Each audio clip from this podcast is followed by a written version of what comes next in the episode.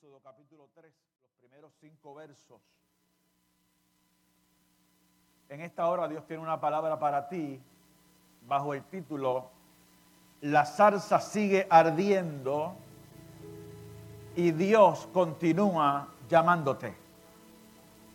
La zarza sigue ardiendo y Dios continúa llamándote. Éxodo 3, 1 al 5, si usted lo tiene, diga amén. Apacentando Moisés las ovejas de Jetro, su suegro, sacerdote de Madián,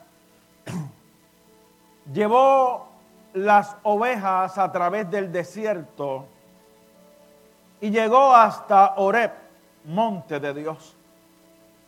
Y se le apareció el ángel de Jehová en una llama de fuego en medio de una zarza. Y él miró y vio que la zarza ardía en fuego y la zarza no se consumía. Entonces Moisés dijo, iré yo ahora y veré esta grande visión. ¿Por qué causa la zarza no se quema? Viendo Jehová que él iba a ver, lo llamó Dios de en medio de la zarza y dijo, Moisés, Moisés. Y él respondió, heme aquí. Y dijo, no te acerques, quita tu calzado de tus pies, porque el lugar en que tú estás, tierra santa es.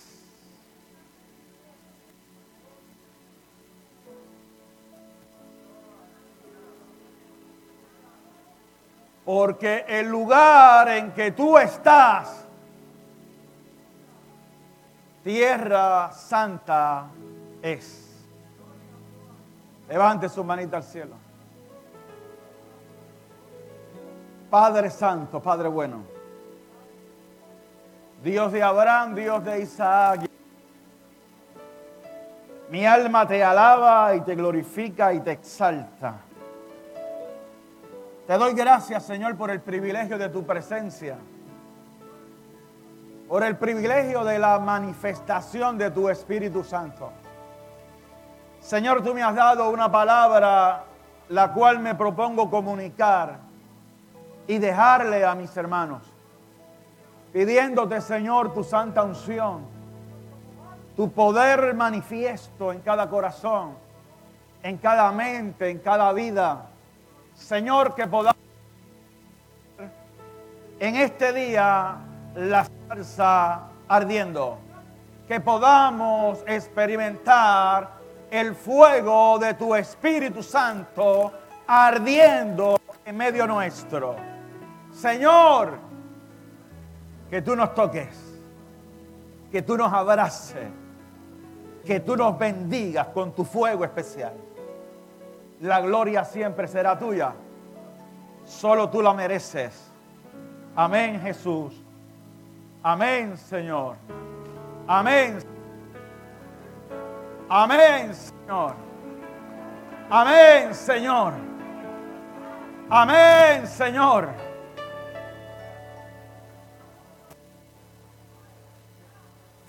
Allá en el monte oré, la día allá en el monte Oré, la zarza al día. Moisés quería saber por qué la zarza al día no se consumía.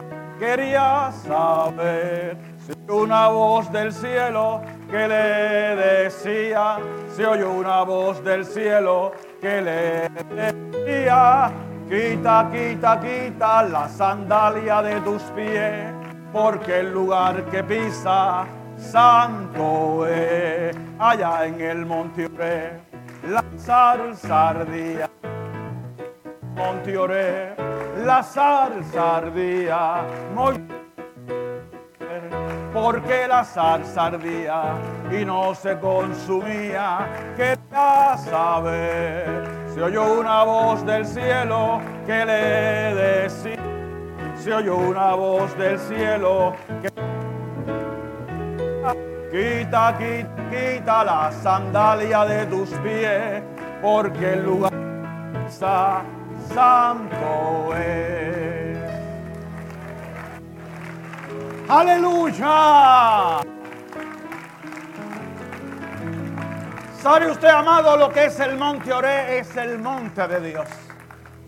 Es el lugar de la presencia de Dios.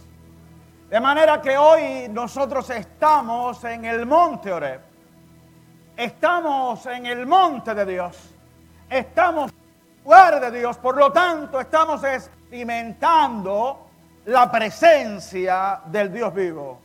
La zarza ardiendo o el arbusto que ardía en fuego fue el medio que Dios utilizó para ganar la atención de Moisés.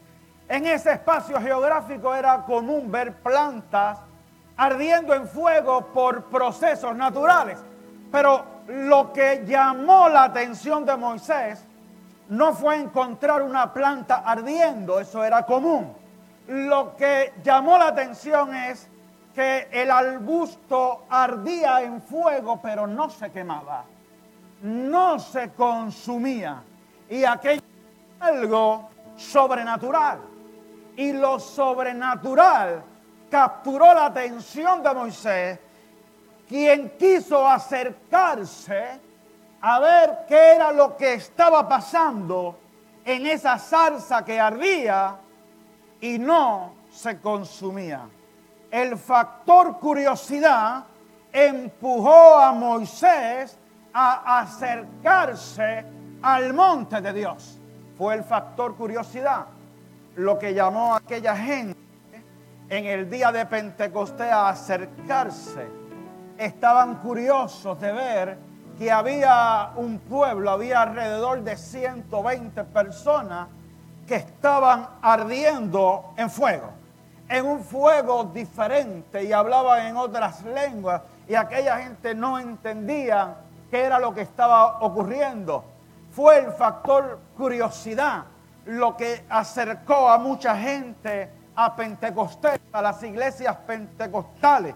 Jamás olvidaré el tiempo en que yo me criaba, amado, en que en que en medio del culto había una manifestación del Espíritu Santo como la que hubo el viernes aquí, y alguien brinca, y alguien salta, y alguien se mueve para acá, y alguien llora. Van de un lado a otro y las sillas se caen de alguna manera y, y la gente, el que no entiende, te acerca porque está curioso de ver qué es lo que le pasa a esa gente. Y la curiosidad los lleva a acercar al monte de Dios. ¿Qué es lo que está pasando allí? cuál es la experiencia que tiene esta gente como borracha. ¿Qué le pasa a los aleluyas que están como locos?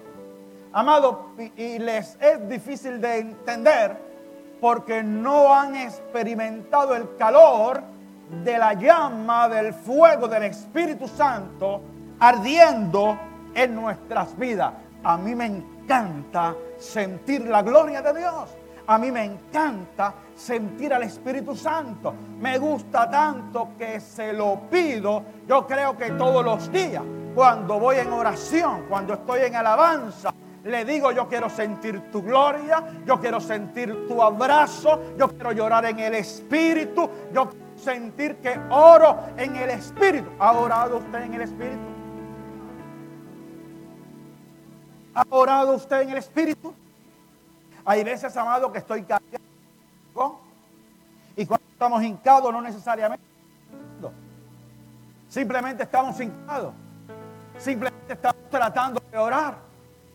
Nuestros pensamientos pueden divagar. Ir de aquí a allá.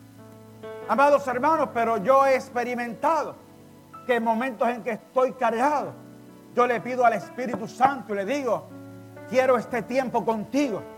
Quiero este tiempo de intimidad contigo. Yo quiero sentir tu Espíritu Santo.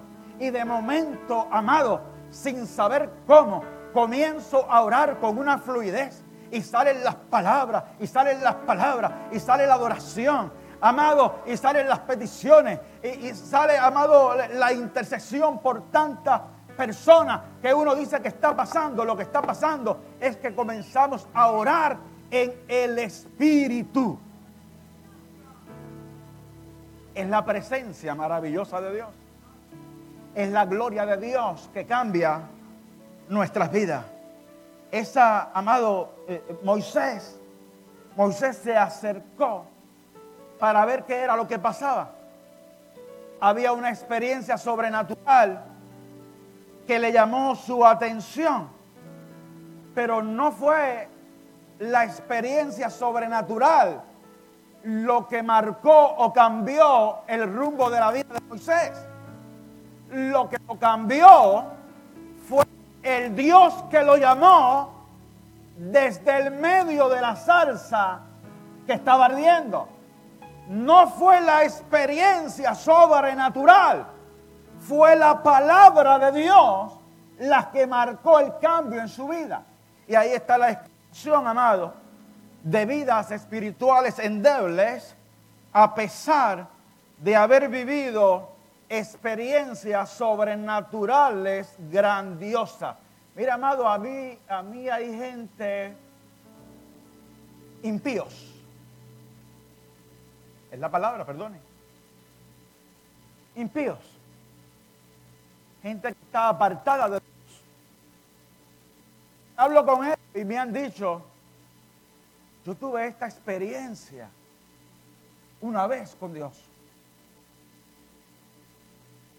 Dicho, yo he escuchado la voz de Dios audiblemente. Digo, wow.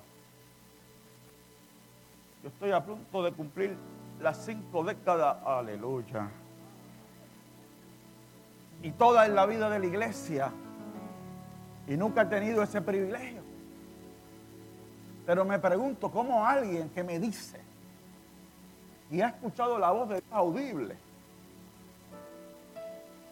Me pregunto cómo alguien que dice que Dios lo sanó de cáncer. Me pregunto cómo hay alguien que dice que una vez saltó y danzó en el Espíritu y habló en otras lenguas. Me pregunto cómo es posible que no esté sirviendo a ese Dios. ¿Sabe qué pasa? Que lo que transforma a la persona no es la experiencia sobrenatural. Lo que cambia a la persona es el encuentro con la palabra del Dios que obra la experiencia. Yo hablo la lengua y ahora hablo malo.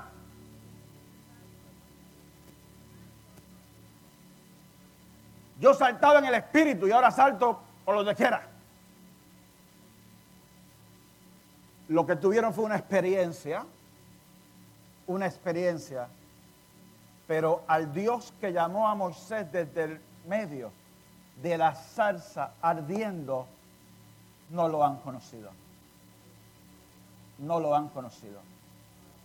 Y hoy el Señor te dice, que la zarza sigue ardiendo y que Dios te sigue llamando.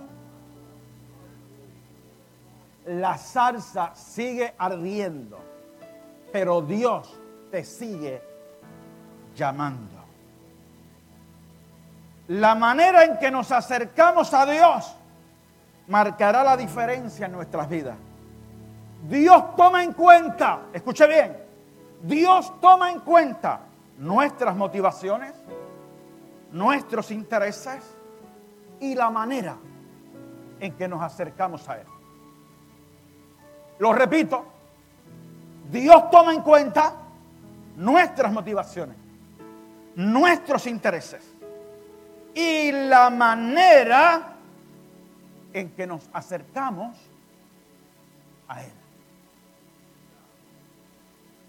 Aunque Moisés se había criado en el palacio como hijo de la hija del faraón, había adoptado la anonimidad de un pastor común trabajando para Jetro, su suegro.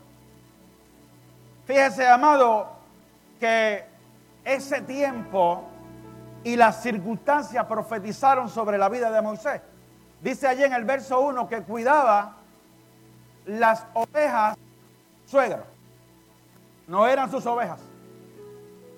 Estaba cuidando las ovejas de otro.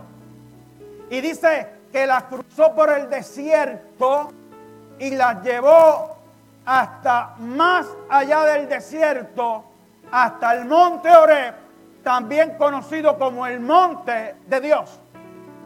Fíjese que el oficio que estaba ejerciendo ya profetizaba sobre su vida.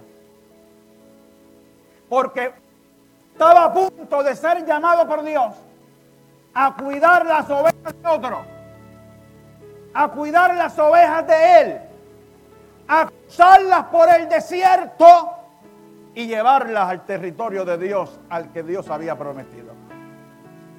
De manera que su oficio ya estaba profetizando sobre su vida. ¿Y qué vio Moisés? Vio la zarza ardiendo. La zarza no se consumía y yo imagino que su primera preocupación sería, hay fuego allí, ese fuego puede extenderse y afectar a las ovejas que están a mí. Cuidado, de manera que le prestó atención a ese fuego. Pero cuidando de las ovejas notó lo sobrenatural. La zarza no se consumía. Y dijo, esta es una gran visión. Yo tengo que ver qué es lo que está pasando. Porque ya yo he visto salsa ardiendo, pero se consume inmediatamente. Se quema, se deshace. Pero esta no se quema. Eso fue lo que vio él.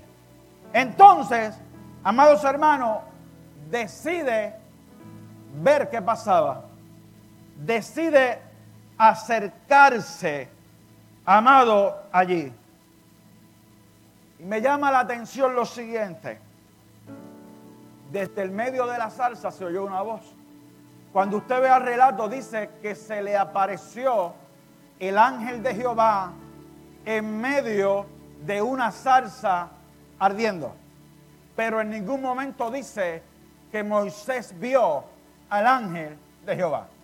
Moisés vio la salsa que no se consumía. Y quien estaba allí no era un ángel cualquiera, no era un ángel de, de bajo rango. ¿Por qué lo sé? Porque la voz que se escucha luego desde el medio de la salsa dice que Yahvé, que Jehová mismo llamó a Moisés ¿Quién era el ángel de Jehová entonces, amado? ¿Sabe quién estaba allí presente en tiempo del Antiguo Testamento? ¿Sabe quién estaba allí presente? ¿Sabe quién era el ángel de Jehová? El mismo que acampa alrededor de los que le temen para defenderlo. Jesús, el gran eterno yo soy. El eterno yo soy. Porque solo Jesús es Dios mismo. Solo Jesús es Dios mismo. No podía ser el arcángel Miguel. Ningún otro arcángel. Para que allí voz que se oyó fue la de Jehová mismo. Fue la de Yahvé. Aleluya. Y me llama la atención que Moisés ve la zarza ardiendo pero no vio al ángel de Jehová. No veía al ángel de Jehová. Y es muy triste, amado, no ver a Dios en las experiencias que ganan nuestra atención o curiosidad. Te pregunto, ¿de qué vale acercarse al monte de Dios, pero no ver a Dios? ¿De qué vale acercarse al monte de Dios, pero no ver a Dios. ¿De qué vale acercarme al altar sagrado, pero no experimentar a Dios? ¿De qué vale estar 50 años en el monte de Dios, pero no conocer a Dios? Pero no ver a Dios. Y el mensaje de hoy, amado, lo que Dios quiere transmitirnos hoy, es que Él quiere que nosotros lo veamos a Él. Que nosotros lo experimentemos a Él. que cuando nos acerquemos a Dios con sinceridad, hagamos la experiencia directa con Él. Porque es Él el que va a obrar la transformación. Es Él el que va a obrar el milagro que necesito. Es Él el que va a obrar la salvación. Por eso la iglesia no puede estar sujeta a ritos o tradiciones. Cuando nos reunimos, no somos un club social más. La iglesia reúne a darle culto a Dios. Por eso no se dice voy para el culto. Se dice voy a ofrecer culto a Dios. Voy a ofrecer culto a Dios. ¿Ve? Usted dice, hoy es día en que me voy a reunir con mis hermanos y voy al monte de Dios a rendirle culto a Dios. Y es que cuando hacemos eso, es que cuando hacemos eso no tenemos tiempo para ver otras cosas. Yo recuerdo cuando yo en otro sitio por allá lejos.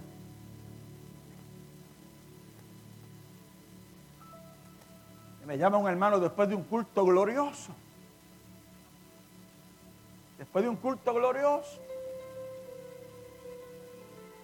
Y aquel hermano me llama. Bien, bien. ¿Cómo se dice esto? Bien. Sorprendido, bien impactado. Me llama y me dice, pastor, es terrible lo que está pasando en el altar. Es algo terrible. Y usted tiene que bregar con eso. Usted tiene que bregar con eso. Me sacó hasta el dedo, sí. Válgame. Ahora sí. Es terrible. Usted vio a fulana. ¿A quién? A fulana, ¿la vio? La vi. A Pastor, esa hermana se hincó en el altar. Y lo que yo vi fue terrible.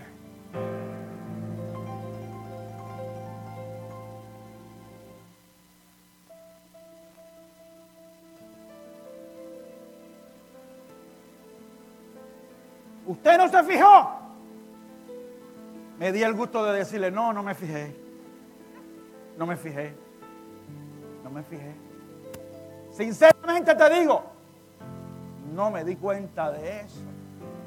Porque no vengo al culto a eso. Cuando uno se acerca al monte de Dios, uno se acerca a adorar a Dios. Uno se acerca a adorar a Dios. Y a veces ofendemos a Dios con nuestras actitudes e impedimos ser bendecidos por nuestra causa. A veces nos encanta decir, fulano, fulano, fulano, me impide la bendición. No, la, bendición nos la impedimos nosotros mismos. Otro me dijo, pastor, la iglesia está llena de pecados. Descubrió el océano Atlántico el hombre descubrió el océano Atlántico. La iglesia está llena de pecado. Varón, varón. Ustedes saben, usted sabe qué es la iglesia. La iglesia somos nosotros. Carne y hueso, dependientes, insuficientes. Claro que sí. Pecados que estamos trayendo a los pies de Cristo. De eso se trata. No nos confundamos de qué se trata el Evangelio de Dios. Porque yo a Carlos le puedo señalar la mascarilla y él me puede señalar los espejuelos. ¿Qué queremos? ¿Señalar? Vamos a encontrar. Vamos a encontrar. Vamos a encontrar. Pero no es a eso lo que nos reunimos. Cuando yo llego al culto, yo vengo a ofrecer adoración a Dios. Y cuando cerramos nuestros ojos y levantamos nuestras manos al cielo con toda sinceridad, no es el monte el que te va a bendecir, el que te va a bendecir es el Dios que tiene sus pies sobre el monte.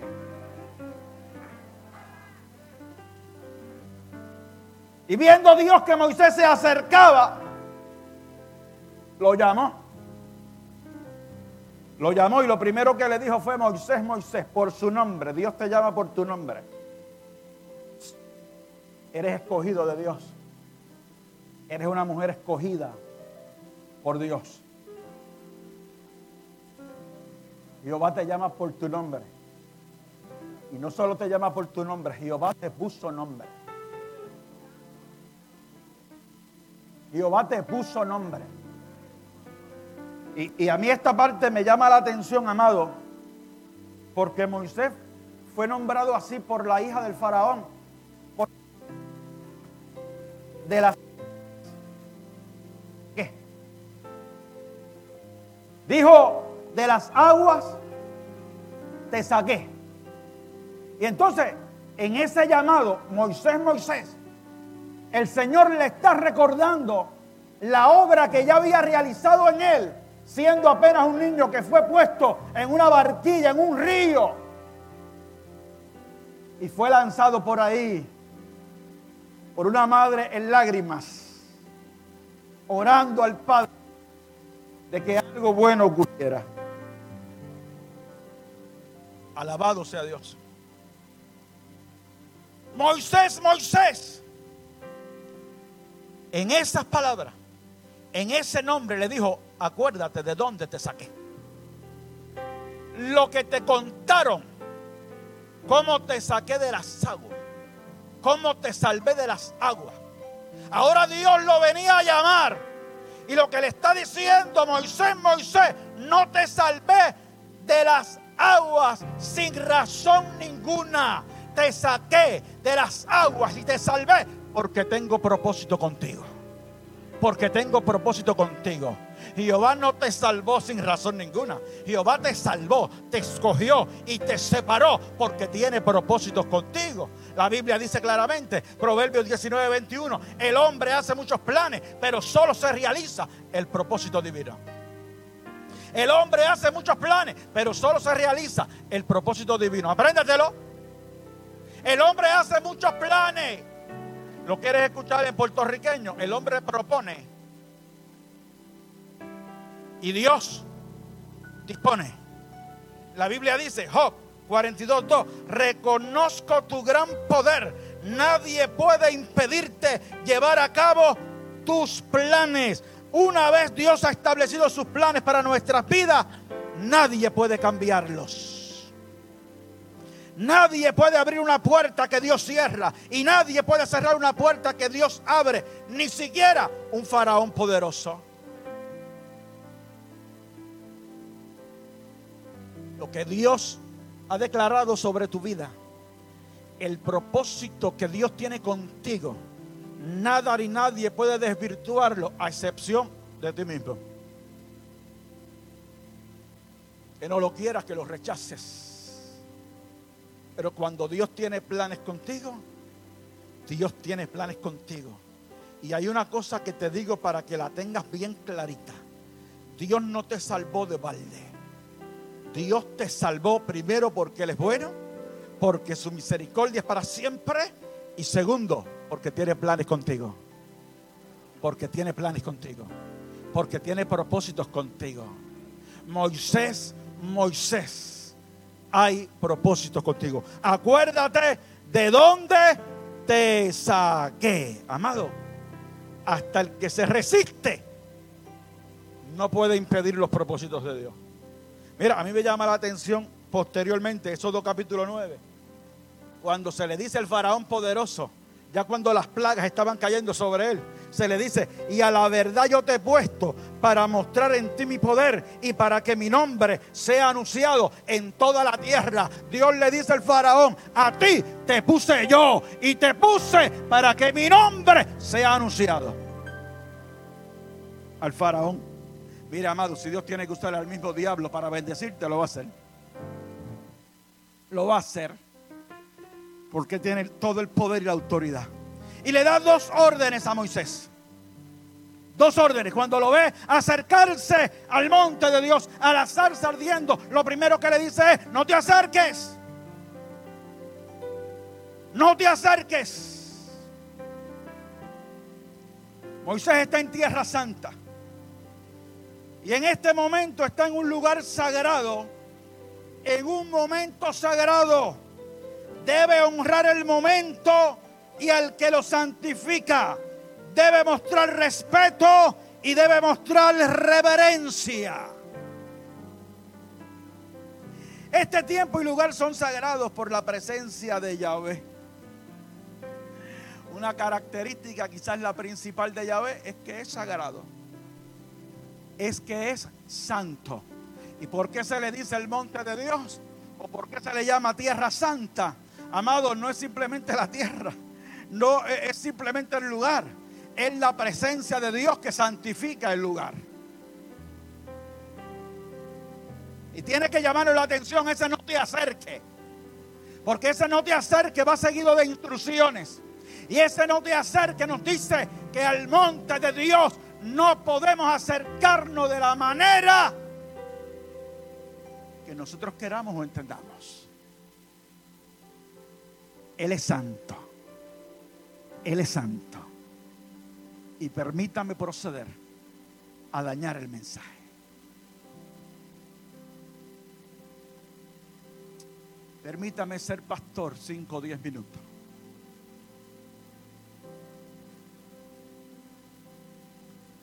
Acercarse a la presencia de Dios tiene que tener gran significado en nuestras vidas y tiene que tener gran valor en nuestras vidas. No te acerques. Probablemente estaba impidiendo la muerte. Más adelante le da instrucciones de cómo iba a verlo, porque nadie podía ver a Jehová, a Yahvé y seguir vivo su gloria lo mataría. Pero ahora procede a dar instrucciones. Amado, la reverencia hacia Dios. Escúchelo bien. La reverencia hacia Dios es una práctica que debe ser constante en la vida de los cristianos, pues implica el respeto, la gratitud y el amor hacia Dios y la iglesia sus profetas y sus autoridades. Dios quiere que todos nos acerquemos a Él. Y Dios quiere que todos mostremos el absoluto respeto que tenemos hacia su presencia. Levante la mano los que respetan la gloria de Dios. Algunos dicen el velo se rasgó. Y como el velo se rasgó que dividía el lugar santo del lugar santísimo, como el velo se rasgó lo interpreta. Y ahora yo entro y salgo como me da la gana. Como me da la gana. Y ahora yo me acerco al monte de Dios como me da la gana.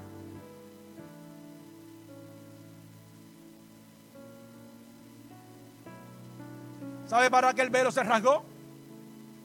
El velo se rasgó para darnos acceso directo a usted y a mí a la presencia del Dios Todopoderoso.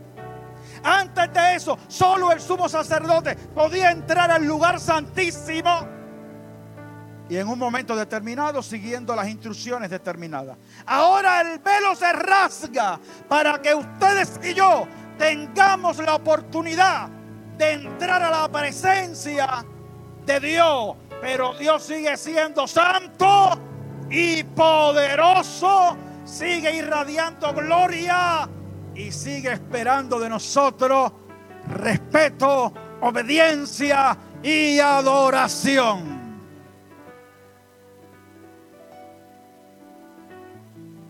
Reverencia en la casa de Dios. Respeto al altar de Dios. Pastor, ese no es el lugar santísimo. ¿Y cuál es? Ah, es la presencia de Dios. ¿Sabe qué amado la presencia de Dios? La cargamos nosotros todos los días porque Él vive dentro de nosotros. Quiere decir que me estás dando la razón.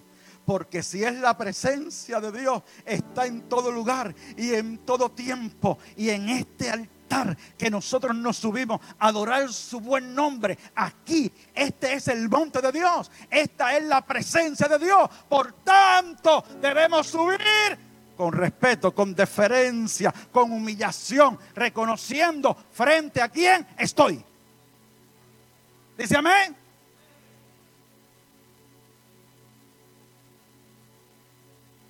Están como a dos pesos los amén. Acercarnos a Él con respeto. ¿Quién? Eso empieza conmigo. Y eso sigue con todos nosotros. Pastor, usted está mal. Usted está en el 70 cuando se crió allá con Toño Rivera en Cuamo. Usted si lo dejan pone baranda. Porque cuando yo me criaba, yo no sé si eso lo vivieron aquí. El altar tenía como una, ¿cómo se llama eso? Eh, como una baranda, balaustre. Y eso, amado, si se subía un nene para allá, salían las diaconisas corriendo. Dios mío, en el Padre Santo. Muchas veces que me alzaron a mí, muchas veces que me alzaron a mí me llevaron hasta mi mamá. Gloria a Dios por los niños que corren en el templo. Uy, ¿te viste dar gloria a Dios por eso? Yo fui uno de esos niños. los niños hay que tenerlos en el templo, los vamos a quietar, pero qué bueno tenerlos aquí. Qué bueno tenerlos en la casa de Dios. Reverencia es respeto al Dios Todopoderoso. No te acerques. ¿Quería Dios que no se acercara? ¿O quería Dios que comprendiera la manera correcta de acercarse a Él? Había una llama ardiendo que representaba la presencia de Dios. ¿Quieres que esa llama arde en ti? ¿Quieres que esa llama arde en ti? ¿Quieres que el Espíritu Santo obre en ti?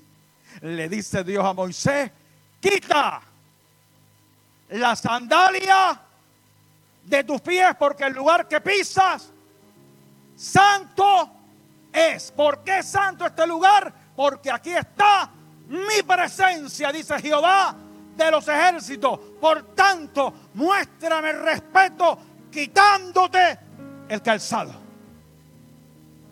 En sociedades antiguas era una señal de respeto de hospitalidad y de limpieza de los pies polvorientos. Quita el calzado de tus pies. Siempre se interpreta eso como pecado, pero quise hablar con Dios sobre ese asunto. ¿Qué, qué, qué le estabas diciendo a Moisés que se quitara? Y mira, amado, vamos a, vamos a interpretar esto bien. Todos somos pecadores, ¿verdad que sí? Todos cometemos errores y faltas. Entonces, si lo que Dios le está diciendo, quita el calzado de tus pies, se está refiriendo simplemente a pecado, eh, entonces quizás nadie podría acercarse a Él. Porque el hombre es incapaz de quitarse los pecados de encima a sí mismo. yo no puedo limpiar mis pecados, pero la sangre de Cristo me limpia de todo pecado. Cuando me acerco a Él en sinceridad y en arrepentimiento, ese Dios que lo estaba llamando desde la zarza ardiendo, le limpia de todo pecado. Sin embargo, lo que te estoy diciendo hoy es, no es que le tengas miedo al altar, que te consideres sucio porque Dios te limpia de todo pecado. Yo me refiero, amado, a que hay un respeto que yo debo de tener cuando voy a la presencia de Dios. No solo en el altar, amado. hasta en el rincón de mi casa, me acerco a Él con respeto, con deferencia y le honro, porque estoy ante la presencia de Él. Pero si este es el santuario donde venimos a adorar a Dios, ¿cómo no respetar? ¿Cómo no respetar su buen nombre? Yo no sé si usted ha ido al tribunal. Amado, andar en t-shirt o en polo no es ningún delito. No es ningún delito. Pero cuando vas al tribunal, te dicen, aquí no entras ni en polo ni en t-shirt. Es traje, porque tienes que respetar el tribunal.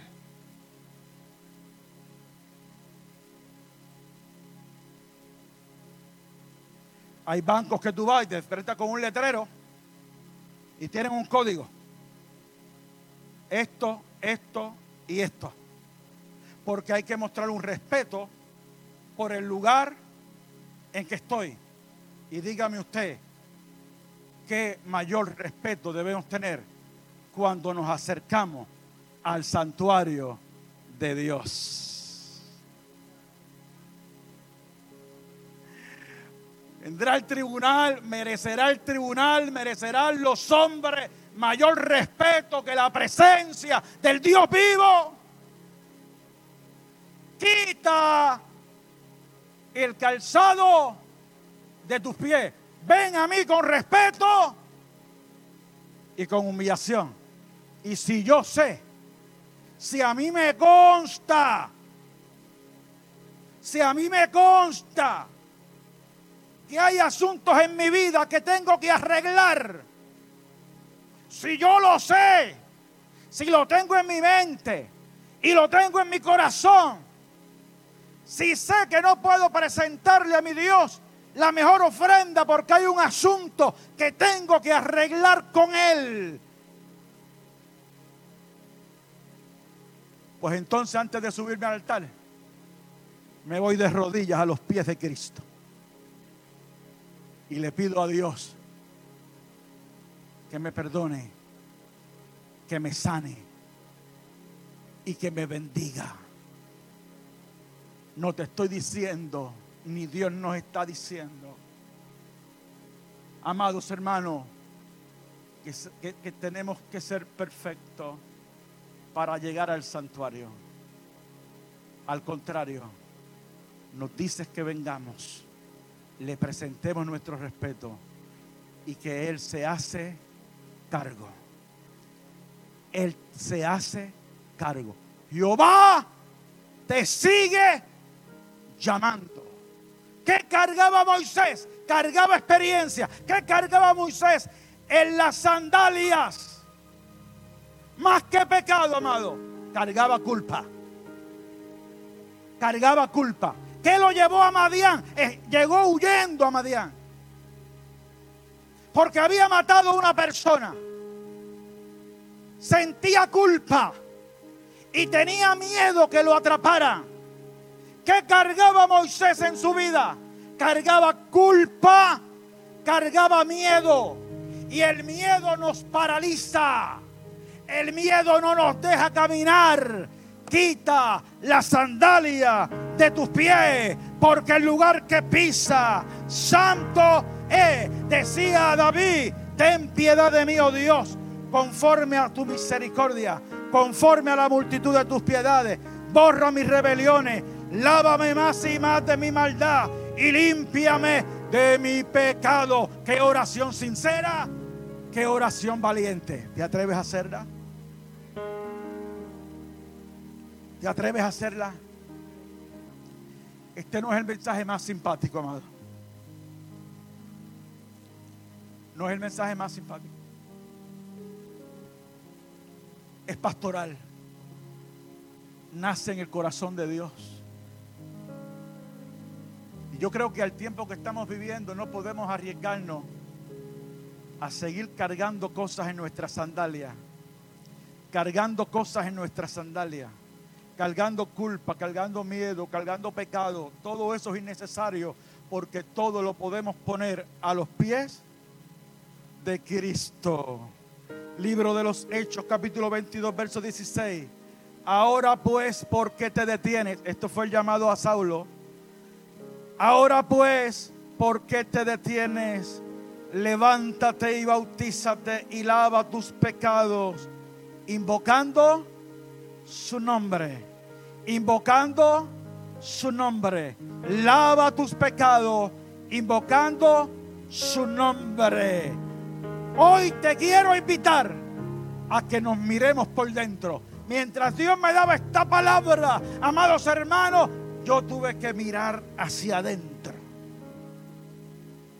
No, no, no, Dios no me quiere mirando hacia afuera para acusarte o para juzgarte o para señalarte. Dios me quiere mirando hacia adentro. ¿Qué hay en mí? ¿Qué hay en mí que tengo que poner a los pies de Cristo? Dios llamaba a Moisés y le iba a delegar una gran cosa.